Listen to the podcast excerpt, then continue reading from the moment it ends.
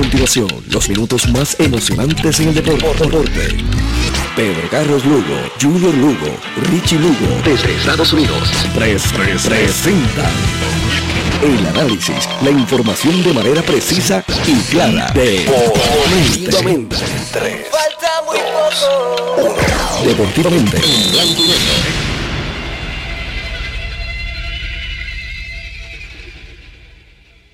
Buenas noches, muy buenas noches seguidores de todos los deportes, bienvenidos a Deportivamente.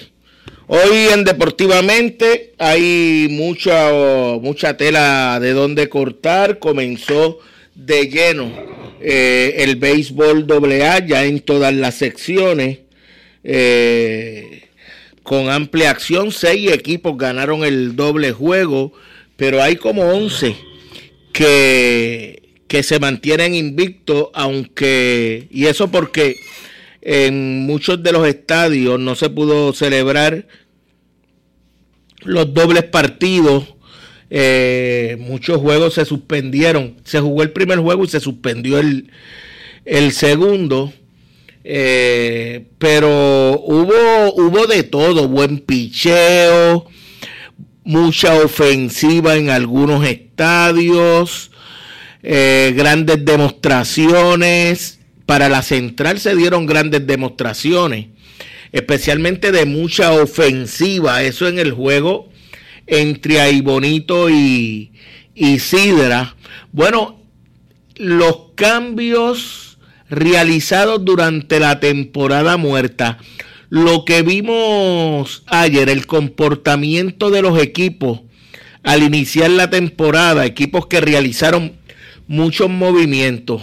Sidra está entre ellos, ahí Bonito está entre ellos.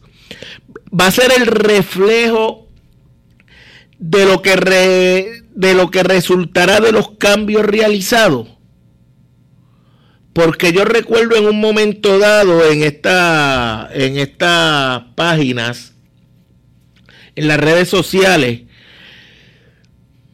algunos fanáticos de bonito o, seguidores del, del, béisbol de la sección central hablaban, comentaban que ahí bonito seguía fortaleciendo su ofensiva y saliendo de, de lanzadores que, y, y, lo leí, y ayer cuando vi los resultados, la verdad es que Sidra apabulló el picheo de, de bonito. Eh, si es que ahí bonito lo va a apostar todo a la, a la ofensiva y en una sección complicada donde Sidra tiene un staff monticular impresionante y ustedes saben la calidad de, de los iniciadores del equipo de Calley. ¿Será suficiente esa ofensiva para mantenerse luchando por el campeonato, ser un contendor real al campeonato de la, de la sección central? Bueno, eso está por verse, aunque en próximos programas vamos a escuchar el análisis de, de Armando Negrón, que es el narrador de los polluelos y no, y nos analiza la, sección central. Acá en el sur fue impresionante el picheo especialmente de Coamo, pero también el picheo del que perdió los dos juegos de Santa Isabel. Santa Isabel eh, no batió. Hizo cuánto, una carrera en los dos juegos. Y, bueno, hay que darle crédito al picheo de, de los maratonistas que en el análisis que hiciera el pasado jueves, Dani Rivera de ese equipo eh, hablaba de la mejoría en el picheo. Recuerdo que yo le preguntaba eh, si, si Monaguillo eh, podía seguir dando out, si seguía teniendo out en ese brazo, cómo iba a ser en, en su segundo año ya como estelar de, de Marcus, porque ya obviamente no es el muchacho nuevo, Marcus de Jesús me refiero, que, que los equipos muchas veces no lo conocían. Ya, obviamente, en el sur todo el mundo conoce a Marcus de Jesús. Pues Marcus de Jesús cogió las cosas donde las dejó. Y, y Monaguillo igual.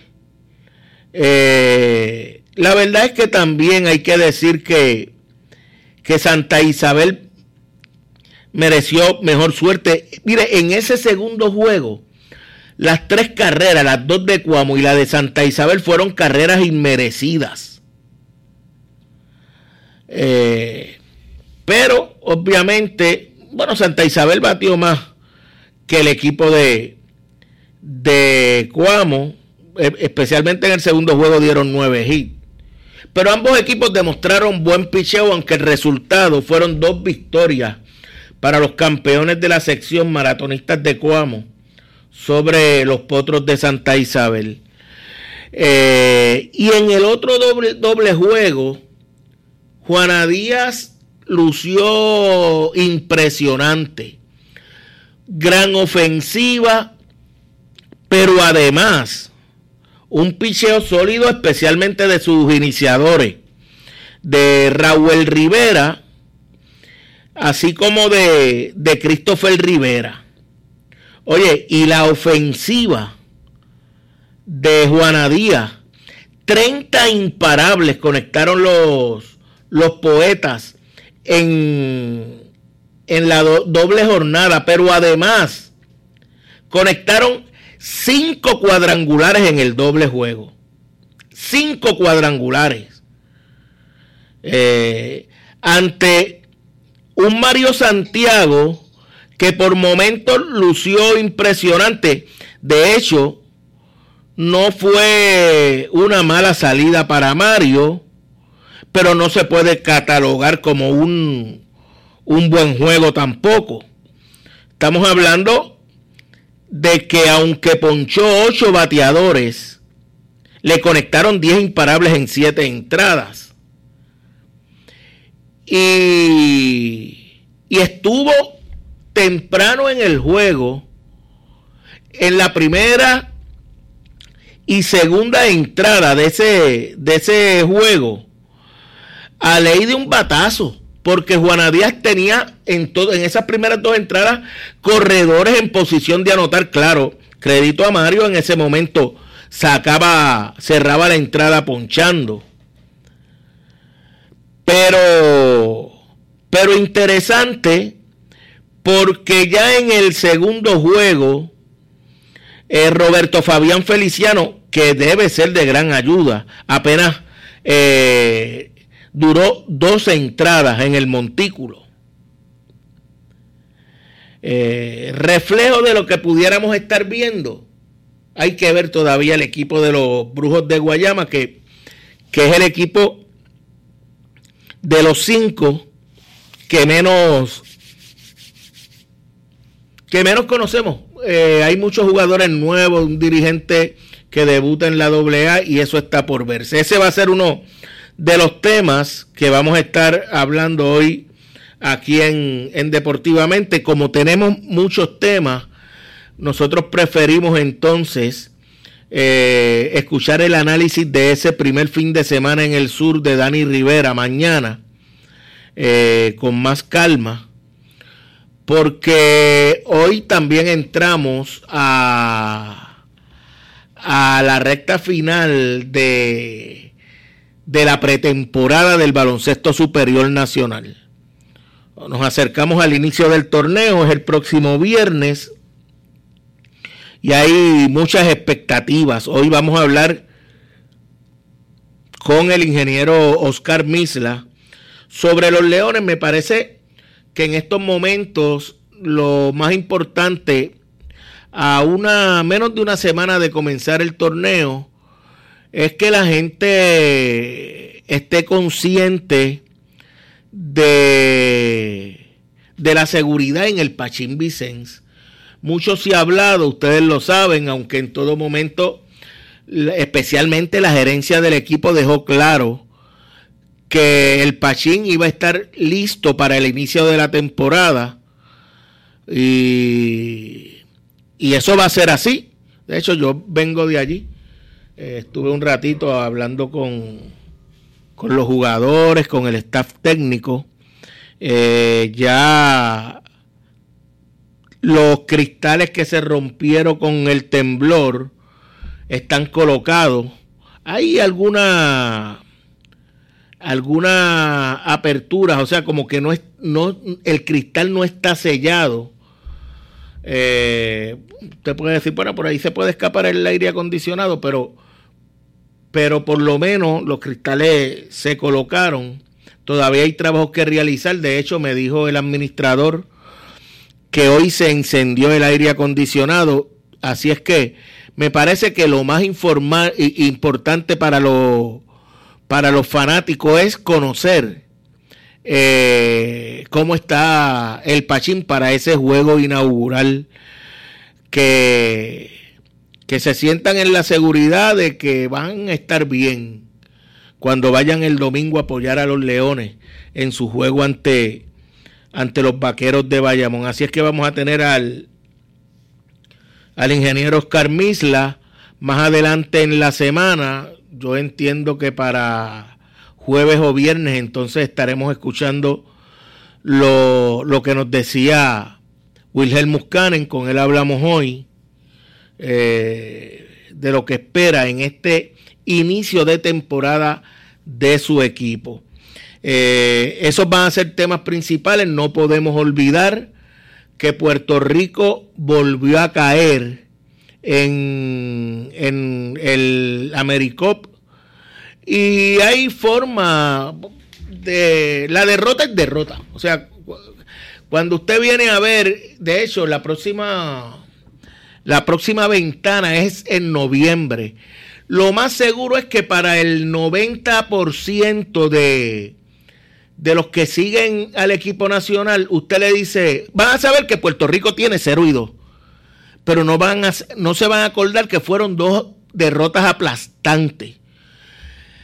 Porque repito, aquí lo importante es las victorias y las de, bueno, en el baloncesto FIBA también cuenta el margen de la diferencia de puntos.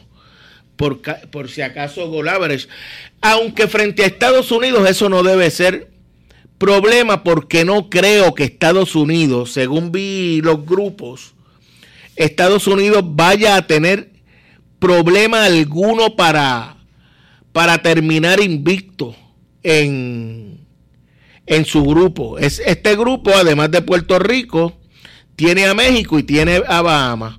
Para que tengan una idea, si usted pensaba que clasifican tres de esos cuatro, y la cosa se complicó Especialmente pienso yo que para México, yo todavía soy de los que piensa que Puerto Rico debe ganarle los dos a Bahamas y que debe, debe al menos dividir con el equipo de México eh, convencido de que incluso podemos sacar los dos juegos ante México.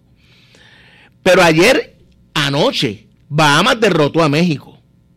Y eso hace más interesante el panorama. De hecho, hoy, después de esa primera ventana, Puerto Rico es el que está en el sótano. Pero hay que jugar visita y visita con cada uno de los, de los otros tres equipos que están en tu grupo. Ya Puerto Rico salió del más difícil, que era Estados Unidos. Todavía México y Bahamas tienen que enfrentar a los estadounidenses, mientras que Puerto Rico entonces eh, tendrán que enfrentar a, a los que a mi juicio en estos momentos históricos están en el, en el mismo nivel que, bueno, que Puerto Rico, yo pienso que Puerto Rico sigue siendo superior a Bahamas, aunque yo miraba ese equipo de Puerto Rico ayer, yo sé que algunos siempre señalan el staff técnico, pero oiga, oiga, yo recuerdo el equipo nacional eh, en detalle, en detalle, eh, no por leer, eh, no porque me metía a buscar información, que lo hago, pero de que me interesé por el equipo nacional desde el, el Mundial del 74 que se dio en el Clemente. De ahí en adelante, la selección de baloncesto, yo la seguía siendo un niño, pero la seguía competencia tras competencia, conociendo los jugadores. Y créanme, desde ese momento, desde que yo tengo uso de razón y, y un poco más y un poco menos, poder analizar los equipos, yo dudo mucho que, que nuestra representación, nuestro quinteto nacional, haya tenido, ah, deja ver cómo lo, lo parafraseo, eh, que fuera tal vez el, el que yo vi en esta ventana, el equipo menos habilidoso por llamarlo de alguna manera, eh, desde que tengo uso de razón. Eso no quiere decir que los dirigentes no pudieran haber fallado en alguna jugada, eh, pero sería injusto pedirle a un equipo que el que tuvo la oportunidad de verlo jugar, y me refiero al equipo de Estados Unidos, en esos dos partidos contra, contra Puerto Rico parecía un equipo bien entrenado, aglutinado, eh, mejor organizado que Puerto Rico. Mejor organizado que Puerto Rico. Y ya Puerto Rico no tiene las grandes figuras. No las tiene. Eh, y usted me puede decir, sí, pero ese es un equipo de, la, de jugadores de la Gili. Sí, son jugadores de la Gili, pero Puerto Rico, ¿cuántos tiene en la Gili? Uno que otro. Uno que otro. Y usted solamente tiene que mirar, para no entrar en, para no mencionar nombre, usted menciona cualquier otra época eh, y los compara posición por posición con los jugadores que tiene Puerto Rico ahora. Y muchos de ellos incluso no estarían en el equipo nacional. No estarían en el equipo nacional. Eh, claro, yo siempre quiero que el equipo de Puerto Rico gane. Con esto lo que pretendo es, yo yo repito, y me senté frente al televisor con la esperanza de que el equipo pudiera no solamente hacer una buena demostración, llevarse la victoria, pero uno tiene que ser realista, especialmente cuando uno tiene la responsabilidad de trabajar en los medios de comunicación. No me gusta vender sueños. Y la realidad de lo que vi, mira, yo tuve la oportunidad de discutir algunos puntos del juego, especialmente del jueves, con unas personas que me encontré y yo les decía, el problema es que ni, ni defendieron, porque el equipo tiraron cincuenta y pico por ciento de tres, nueve triples en el, en el primer quarter o, en la primera mitad, no estoy, estoy hablando de memoria, los estadounidenses, pero es que tiraban solo. Y ahí no hay ninguna excusa que valga. Usted puede estar fallando, pero usted no puede dejar de defender y el equipo que defiende se va a mantener cerca. Se va a mantener cerca en el Escobar. Pero Puerto Rico no metía la bola y tampoco galdeaba el, el resultado. Veinticinco de puntos de ventaja temprano en el juego. Cuando Puerto Rico hizo el avance, ya era, ya era muy tarde. Eh, no es falta de deseo. Yo creo que nuestros representantes eh, llevan con mucho orgullo el nombre de Puerto Rico en su, en su pecho, pero, pero hay otras realidades, hay otras realidades que, obviamente eh, chocan cuando, cuando se trata de, enfrentar a dos equipos de... Eh, y, a mí no me gusta entrar en esto de que es la población, que si somos tantos habitantes contra un país que tiene... A mí no me gusta entrar en eso, pero obviamente el banco eh, de jugadores que hay en Estados Unidos le permite eh, llevar un equipo, bueno, yo, yo no sé si, si Estados Unidos con un equipo B de jugadores NBAistas pueden ganar unas Olimpiadas en estos momentos, porque ustedes saben lo que pasó a principios de este siglo, se quedaron fuera de, de, la captura del oro. Eh, cuando Puerto Rico los derrotó en el 2004, tuvieron que reinventarse. No solamente convocar a los mejores, sino que entrenar con mucha seriedad para recuperar el, el puesto. Pero es que tienen tantos jugadores, un universo tan amplio de jugadores, y nosotros nosotros no podemos hacer eh, un relevo generacional. Siempre tenemos que recurrir a los mismos porque es que no tenemos ese banco de talento por diversas razones. Algunos no tienen, eh, por ejemplo, jugadores colegiales que usted quisiera ver, no, no pueden ir a ciertas competencias por sus compromisos de estudio. Hay muchas razones. Pero la verdad es que eh, el equipo lució mal en, sus dos encuentros ante el equipo de, Estados Unidos.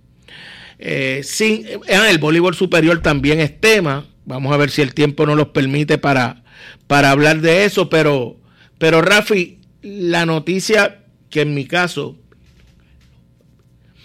que en mi caso me impactó eh, cuando me enteré en la mañana de ayer, yo me levanto temprano, no importa el día que es, y, siempre voy a las redes, busco información, algunas las descarto, otras las absorbo, y, y cuando leo la, la noticia sobre la muerte de Ramón Luis Guito Conde, fue, fue algo que me impactó. Eh, como ustedes saben, yo tuve la oportunidad de trabajar con los Leones de Ponce en el béisbol profesional muchísimo tiempo. Eh, y, en la oficina básicamente habíamos tres personas.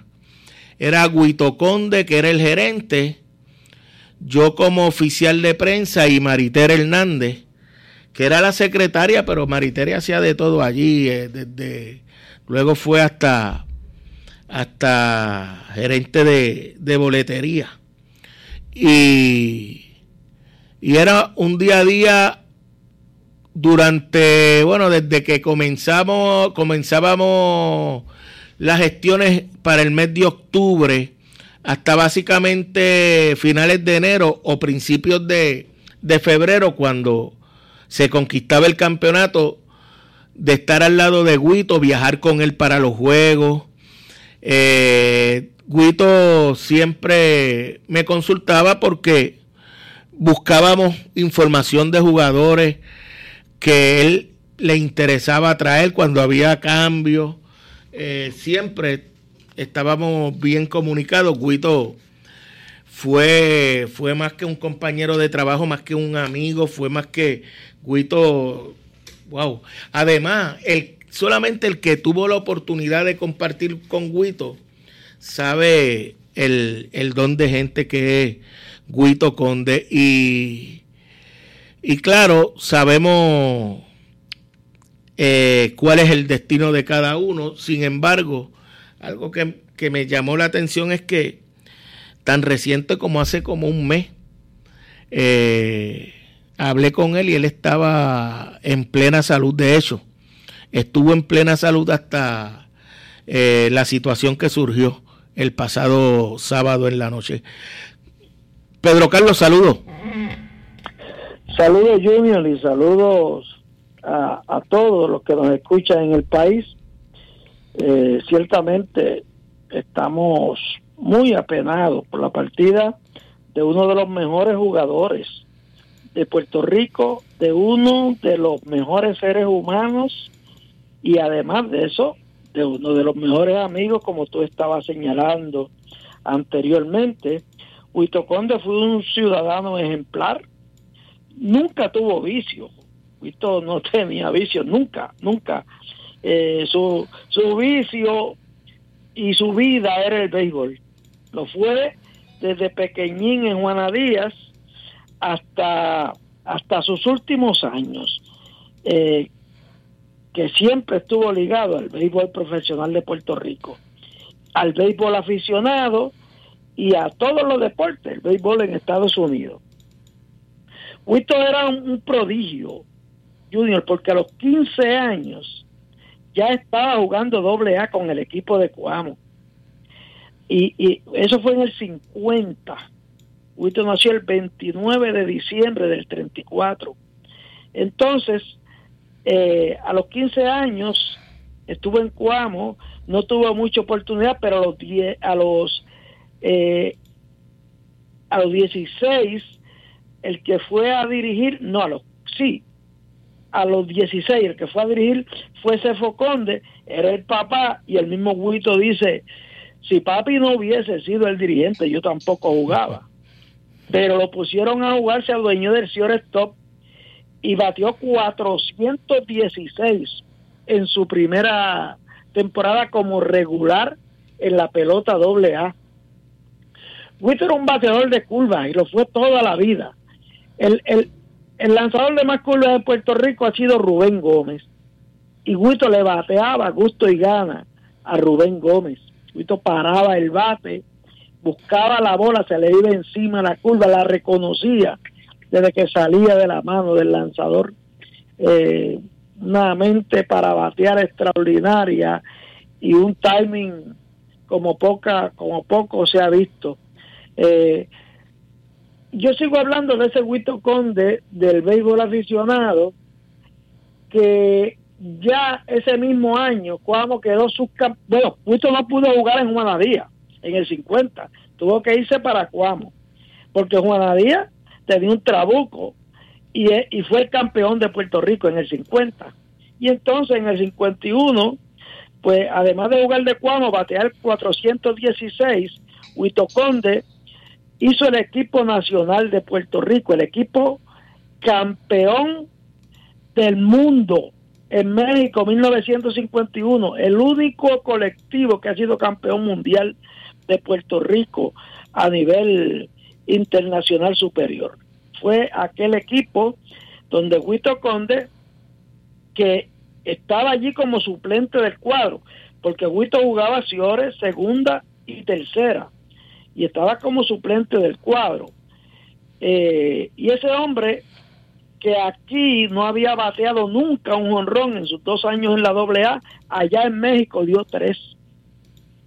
El segunda base regular era Nano Miró. Y Guito entró a batear de emergente por Nano Miró. Dio hit, em, empató el juego en la novena entrada. Y entonces el dirigente era Pepe Seda. Y entonces siguió jugando y ganaba. Puerto Rico ganó en entradas extras.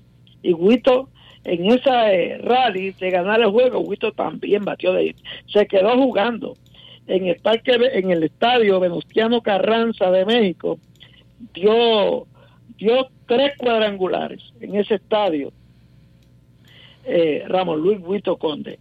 En ese, en ese torneo mundial, Huito bateó 331, repito, con tres cuadrangulares. Y entonces eh, se le hizo uno de los grandes recibimientos en Puerto Rico a aquel equipo que lo esperaron en el Sisto Escobar, en el estadio Sisto Escobar, eh, después de un juego de Santurce para hacerle un homenaje a aquel equipo. Pues Huito firmó para el béisbol profesional con el equipo de Ponce. Era eh, un jovencito. Y luego, en los primeros años con Ponce, luego pasó al equipo de Caguas Ya en el 54, 1954, lo firmaron para el béisbol de Estados Unidos los gigantes de Nueva York.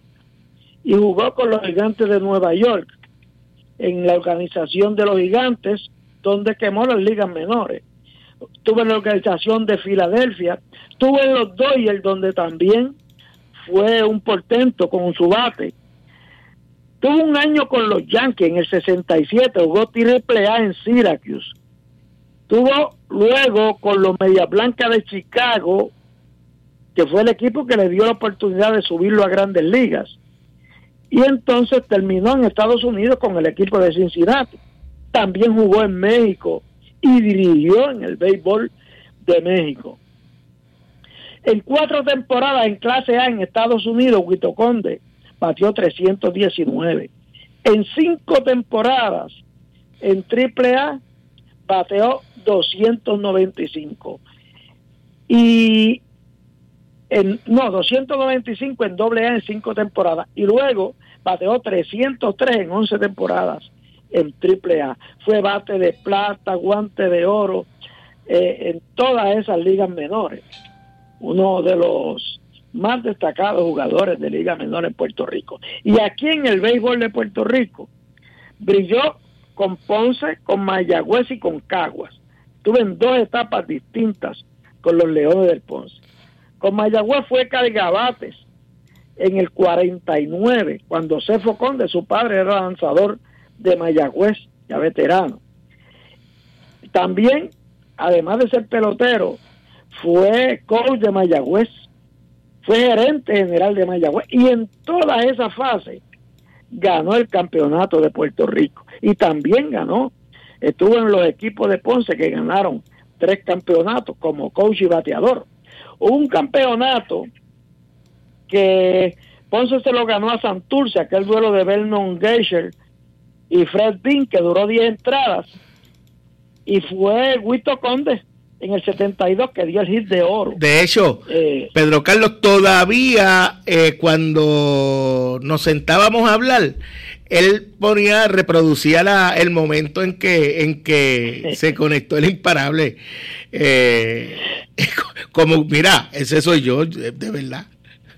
Pero fíjate que aquel juego la gente se acomodó hasta, hasta en los dos o el público, no cabía la gente en aquel juego en el parque Paquito Montaner, que no era tan, tan espacioso como ahora. Eh, jugaba donde lo pusieran. Eh, cuando jugaba pequeñas ligas era pitcher y Ciore, luego fue Ciore, después segunda base, tercera base, primera base. En Estados Unidos, en dos temporadas, una jugó 62 juegos en los bosques, en Estados Unidos, y en otra jugó alrededor de 14 juegos en los bosques. Eh, y jugaba donde quiera. Eh, era un empujador nato de carrera, fue el líder en carreras empujadas en la temporada del 59 al 60. Empujó 59 carreras con los indios de Mayagüez y fue el jugador más valioso. Ha sido uno de los mejores bateadores en la historia, Huito Conde, en el, en el béisbol de, Puerto Rico. Eh, y los números lo demuestran. Aquel año, cuando fue el más valioso, fue el líder en hit con 79. eh, fue líder en carreras empujadas. Eh, y ha sido a través de la historia con Ponce, Caguas y Mayagüez el octavo mayor productor de hit en la historia, con 960 incogibles en su carrera jugó 20 temporadas en Puerto Rico, jugó 17 temporadas en los Estados Unidos, se ganó todos los honores, fue dirigente, escucha, coach. En el béisbol aficionado guió a Juana Díaz al campeonato de Puerto Rico en el 1976. Campeón de Puerto Rico después de tantos años que Juana Díaz no ganaba. Pues Wilton Conde fue el dirigente que lo guió al campeonato. Mira, Pedro Carlos, para que, para que los amigos tengan una idea de, de lo que es batear 960 en la pelota profesional, miren quién está en el club de los mil. Hay como seis nada más. Canena, Carlos Berniel, Nino Escalera, Santos Alomar, padre, Beníquez y José Antonio Pagán. Antes que él está Víctor Pello, que dio 980. Cheo Cruz, que ustedes saben lo productivo que fue Cheo, dio 914. Para, es para que tengan una idea de, de, la magnitud. O sea, ahora dar 300 y en la pelota profesional lo celebran. Él, casi llega a mil. Pues precisamente me, han dicho que Cheo Cruz va a estar en Puerto Rico también. Eh, hoy yo hablé con la, con la gente de la funeraria Fermín Rivera en Juana Díaz. Mañana, me dijeron que mañana no se espera que llegue a Puerto Rico su cuerpo y que posiblemente sea el miércoles. Sí, sí. la información que la información que yo tengo de primera mano, eh, Pedro Carlos, es ah. que eh, como el domingo allí no trabajan en esta situación de, de los cadáveres, eh, era hoy que iban a, a trabajar eso y entonces eh, sería el miércoles de madrugada que, estaría llegando a Puerto Rico. Huito, fue, era, fíjate, acá en, en Puerto Rico era un estudioso del, del, del juego, siempre fue un estudioso del juego. Allá en Estados Unidos era un pupilo de Sparky Anderson, uno de los grandes dirigentes del béisbol, porque lo dirigió en Indianápolis, en el béisbol AAA, cuando Huito pertenecía. Eh, lo dirigió, no recuerdo si fue en Indianápolis, pero lo dirigió en AAA y siempre Huito tuvo una gran relación con Sparky Anderson. Eh, me cuenta el batazo que dio en Indianápolis por encima del bohío del indio en el centro field allá en Indianápolis. Eh, fíjate, Huito pertenece a cinco salones de la fama. Está en el salón, en el jardín de los inmortales del deporte y la cultura de Juanadía. Jardín Juanadino de la cultura y el deporte. Ese mismo.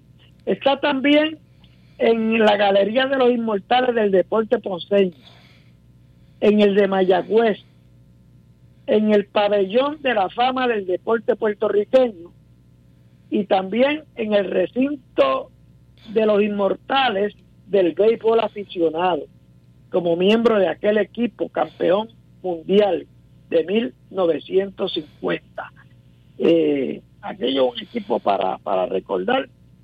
Eh, estaba jugando, había dos muchachos que llegaron allí con 16 años de edad México. Esto Rito Maldonado y Huito Conde. En aquel equipo que estaba Félix Mantilla como tercera base, Papi Figueroa como Ciores, eh, Melquiades Silva, e Ismael Guas como receptores, Cándido Jiménez como primera base, los guardabosques eran Memelo, de Humacao, Sotero Ortiz, de Fajardo, Monchito Maldonado, que es natural de Ponce, pero que jugó con Caguas en el béisbol profesional y con Junco en la AA y, y Miguel Marota Pérez. Los lanzadores eran Jaime Córdoba, Héctor Rito Maldonado, Geñito Encarnación, Angelito Ortiz de Manatí, Manolín Maldonado Denis, un intelectual puertorriqueño ya fallecido, eh, profesor de la Universidad de Puerto Rico, Juan Hernández Massini de Ayuya y Fernando Madofi Sevilla. Ese era el equipo campeón mundial en el béisbol aficionado, donde militó Huito Conde en el 1951. Huito es padre de nueve hijos eh, y Huito casado con la señora Evelyn Montero, a quien le enviamos nuestro abrazo, nuestro fuerte abrazo en estos momentos difíciles. Yo te digo que yo me disfruté la amistad con Huito Conde.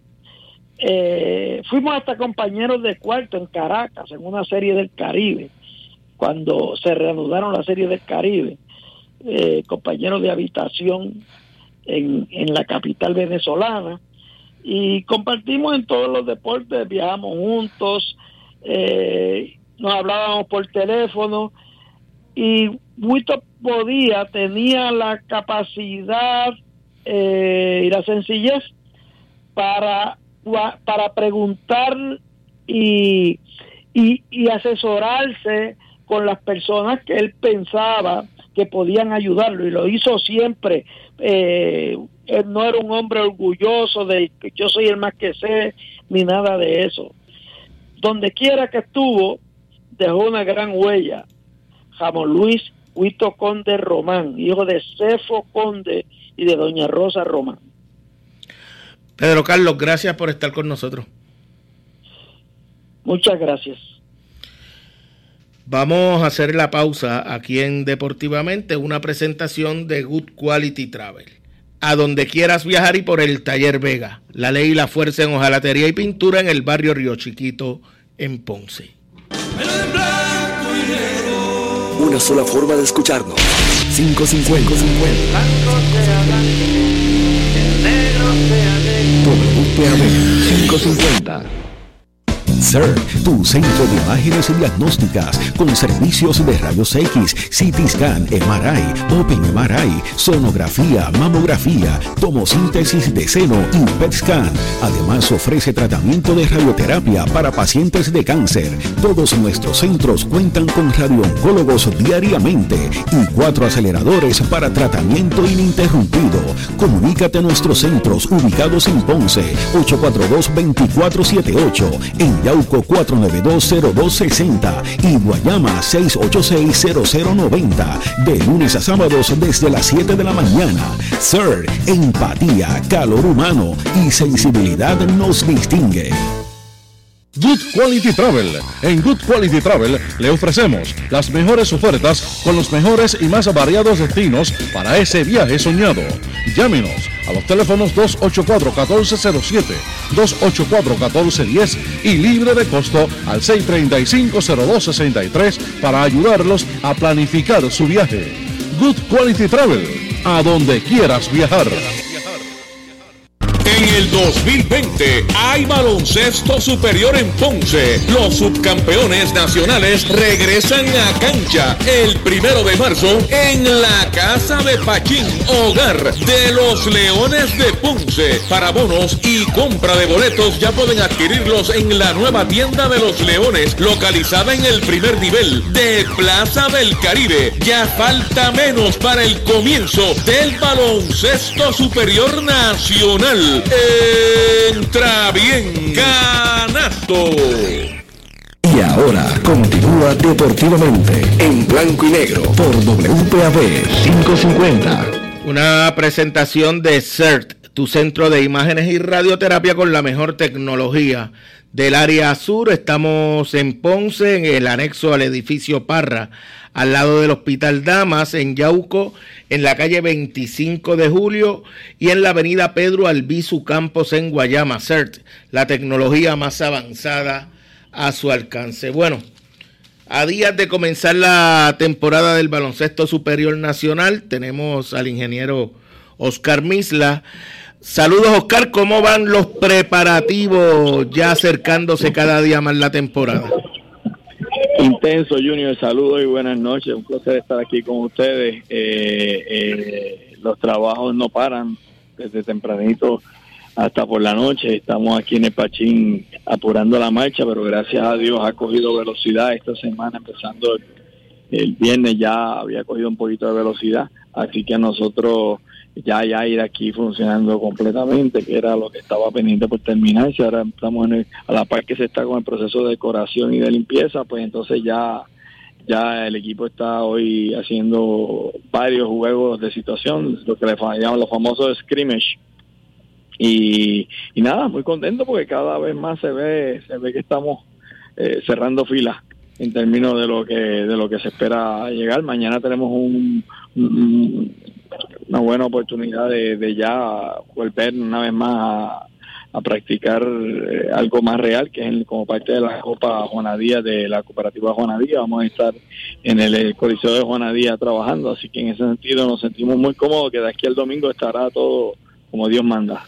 Eh, Oscar, a mí me parece que era importante para los amigos eh, saber, eh, los fanáticos, tener de primera mano lo, lo que se le, lo que le estaban haciendo las mejoras al, al, para tener listo el Pachín Vicente yo creo que esa era una gran preocupación. Yo creo que eh, con esas noticias que, que nos estás dando eh, ya la fanaticada debe estar más tranquila verdad y, y lista para, para ir a apoyar el equipo el domingo Claro, hemos dicho ya en repetidas ocasiones en distintos medios, el Pachín nunca tuvo daño estructural. Eso eso hasta cierto punto fue un, un, un comentario que creció como, como la bola de nieve sin tener razón eh, eh, no hay tal cosa como una grieta, no hay tal cosa como daño estructural. Eh, como se creó la situación, pues obviamente tuvimos que traer todo tipo de inspecciones para, para que ¿verdad? Pues la gente entendiese que no era así. Pero más allá de lo que es mantenimiento típico eh, eh, de, la, de la estructura, eh, más allá de, pintar unas paredes, de hay un españetado que siempre hay que estar dándole mantenimiento, eh, pues no ha habido ningún asunto. Eh, nosotros, de todas formas, estamos trabajando en el proceso de limpieza del auditorio, que como no se había podido entrar, pues después de los eventos de paso fino, quedaba una limpieza grande por hacerse, la cual se está llevando a cabo. Eh, después de los eventos de plazo fino, no se había podido darle eh, porque se había clausurado el Pachín, pues no se le había podido dar el mantenimiento a los aires acondicionados, que es un trabajo sumamente extenso y complicado, no complicado, sino comprensivo. Eh, eh, pues ese trabajo por fin se terminó, ya hoy aquí hace muchísimo más fresco, normalmente toman unas 24 48 horas enfriar la facilidad y mantenerla fría, así que eh, nada, el trabajo comenzó, eh, estamos a la misma vez tapizando los asientos que pues, por una u otra razón necesitaban tapizarse, ajustar butacas que, que tú sabes que se, que se sueltan. Eh, el trabajo de mantenimiento de la, de, de, de, del edificio que ha cogido velocidad y que es típico cotidiano año tras año, que no lo habíamos podido empezar, ya lo pudimos empezar y aquí estamos. ¿Qué tienen que hacer los fanáticos para, para adquirir su boleto, ya sea sus abonos o de entrada general para, para el juego del domingo y, la temporada? Bueno, estamos todos los tipos de boletos, abonado, abonado balcón, abonado palco balcón o abonado general, que este año tenemos abonado general, o los boletos individuales ya están todos disponibles en, en la boletería que está dentro de la tienda de los Leones en Plaza del Caribe, primer nivel, frente a la tienda Sears. Allí no solamente está la tienda de toda ropa y sigue cambiando el inventario y sigue creciendo el inventario y los materiales más allá de, ropa, sino eh, gorra, banderas, otros artículos. En adición a eso, justo al lado eh, hay una sala, hay una canasta de baloncesto que estamos preparando y eso, eh, eh, también está la boletería y allí puede ir a buscar, a seleccionar el palco que quiera, a seleccionar sus abonos, a buscar, a recoger sus abonos. Creo que hay unas 50 personas que en esta semana ya tenían de años pasados que van a llegar. Eh, ha habido gente que se ha, ha, ha sacado provecho a tener el abonado en general que, que, paga solamente 110 dólares, pero ya se eh, por toda la temporada le sale más barato que comprar los juegos a juego y se ahorra el tener que estar viniendo a los juegos a buscar su taquilla. Eso mucha gente se ha beneficiado de eso también, así que nada, presentarse allí. Siempre va a ser en la, boleter, en la boletería que está en la tienda de plaza, excepto el día domingo, que en cierto momento ya alrededor de mediodía nos mudamos acá completo el día del domingo porque el juego es a las 6 de la tarde. ¿Cómo no? Pues durante la semana nos mantendremos en comunicación para... Mañana llega el refuerzo Griffin. Mañana llega Griffin y el miércoles llega Víctor. ¿Cómo no? Pues Oscar, Saludos. seguiremos en contacto. Deme, ¿Cómo no? Vamos a hacer la pausa aquí en Deportivamente. Ahora en Juana Díaz tienes un lugar para satisfacer tus antojos, antojitos y algo más. Visítanos en el kiosco número 3 en Paseo del Campo frente a la Plaza del Mercado en Juana Díaz, antojitos y algo más. Cuando acelera el ritmo del deporte, te llevamos el resultado al momento. Deportivamente, en blanco y negro. CERT, tu centro de imágenes diagnósticas con servicios de rayos X, CT scan, MRI, Open MRI, sonografía, mamografía, tomosíntesis de seno y PET scan. Además ofrece tratamiento de radioterapia para pacientes de cáncer. Todos nuestros centros cuentan con radiooncólogos diariamente y cuatro aceleradores para tratamiento ininterrumpido. Comunícate a nuestros centros ubicados en Ponce, 842-2478, en Yauco 4920260 y Guayama 6860090, de lunes a sábados desde las 7 de la mañana. Sir, empatía, calor humano y sensibilidad nos distingue. Good Quality Travel. En Good Quality Travel le ofrecemos las mejores ofertas con los mejores y más variados destinos para ese viaje soñado. Llámenos a los teléfonos 284-1407, 284-1410 y libre de costo al 635-0263 para ayudarlos a planificar su viaje. Good Quality Travel. A donde quieras viajar. Y ahora continúa deportivamente en blanco y negro por WPAB 550.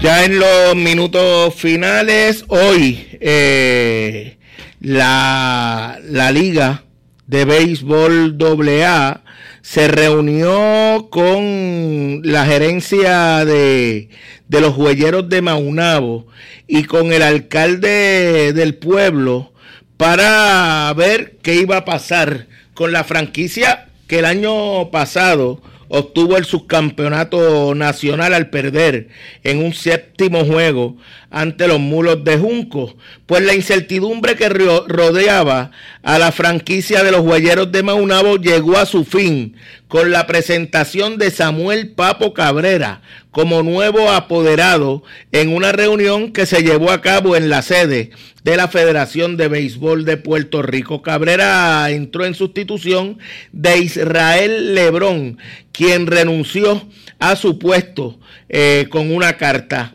Cumplimos con el propósito, dijo José Quiles, eh, de poner punto final a los conflictos y lograr mediante el diálogo la mejor solución para el bienestar de la federación y la franquicia de los juegueros. El nuevo apoderado eh, estuvo acompañado del alcalde de Maunabo, José, eh, o, más bien Jorge Márquez, y por varios representantes. Ramón Luis Cruz, y ay, mira, el presidente de la legislatura municipal. De ahí es que van a salir los chavitos entonces. Pero por lo menos van a jugar. De hecho, ayer se suspendió el juego entre Humacao y Maunabo para darle tiempo a ese pase de bastón de la franquicia de, de los juegueros de Maunabo. Mira, mientras Puerto Rico perdió los dos juegos en su grupo en la primera ventana del AmeriCop. En, en el resto, bueno, eh, dividió, como les dije, Bahamas y México los primeros dos partidos. El resto de los grupos, eh, bien interesante, bien interesante. Eh, por ejemplo, los que ya han jugado dos partidos, en los del grupo A, en ese grupo, los cuatro equipos, Chile, Venezuela, Argentina y Colombia juegan para uno y uno. De hecho, Venezuela y Argentina dividieron y Venezuela estuvo a punto de ganarle los dos juegos a los argentinos. Ayer los tuvieron a punto de mate y Argentina vino de atrás para ganarle por el mínimo. Hoy, eh, en el grupo B, ahí está Brasil y Panamá con 1 y 0. Paraguay y Uruguay con 0 y 1. Hoy Paraguay se mide a Panamá y Uruguay lo hará frente a Brasil. Eh, mientras que en el grupo en el grupo C, donde Canadá le ganó a República Dominicana el viernes e Islas Vírgenes le ganó a Cuba, hoy se juega en Islas Vírgenes frente a Cuba y en República Dominicana, Canadá estará frente a los dominicanos. Eso es en las ventanas, eh, que finaliza hoy esa primera ventana. con, con esos desafíos. Nosotros vamos a regresar mañana a las 7 aquí en Deportivamente. Buenas noches. Escucharon de, Deportivamente, una producción de Junior Lugo, asistente creativo Adrián Ortiz. Mañana hay más en Blanco y Negro, tu, tu, 550.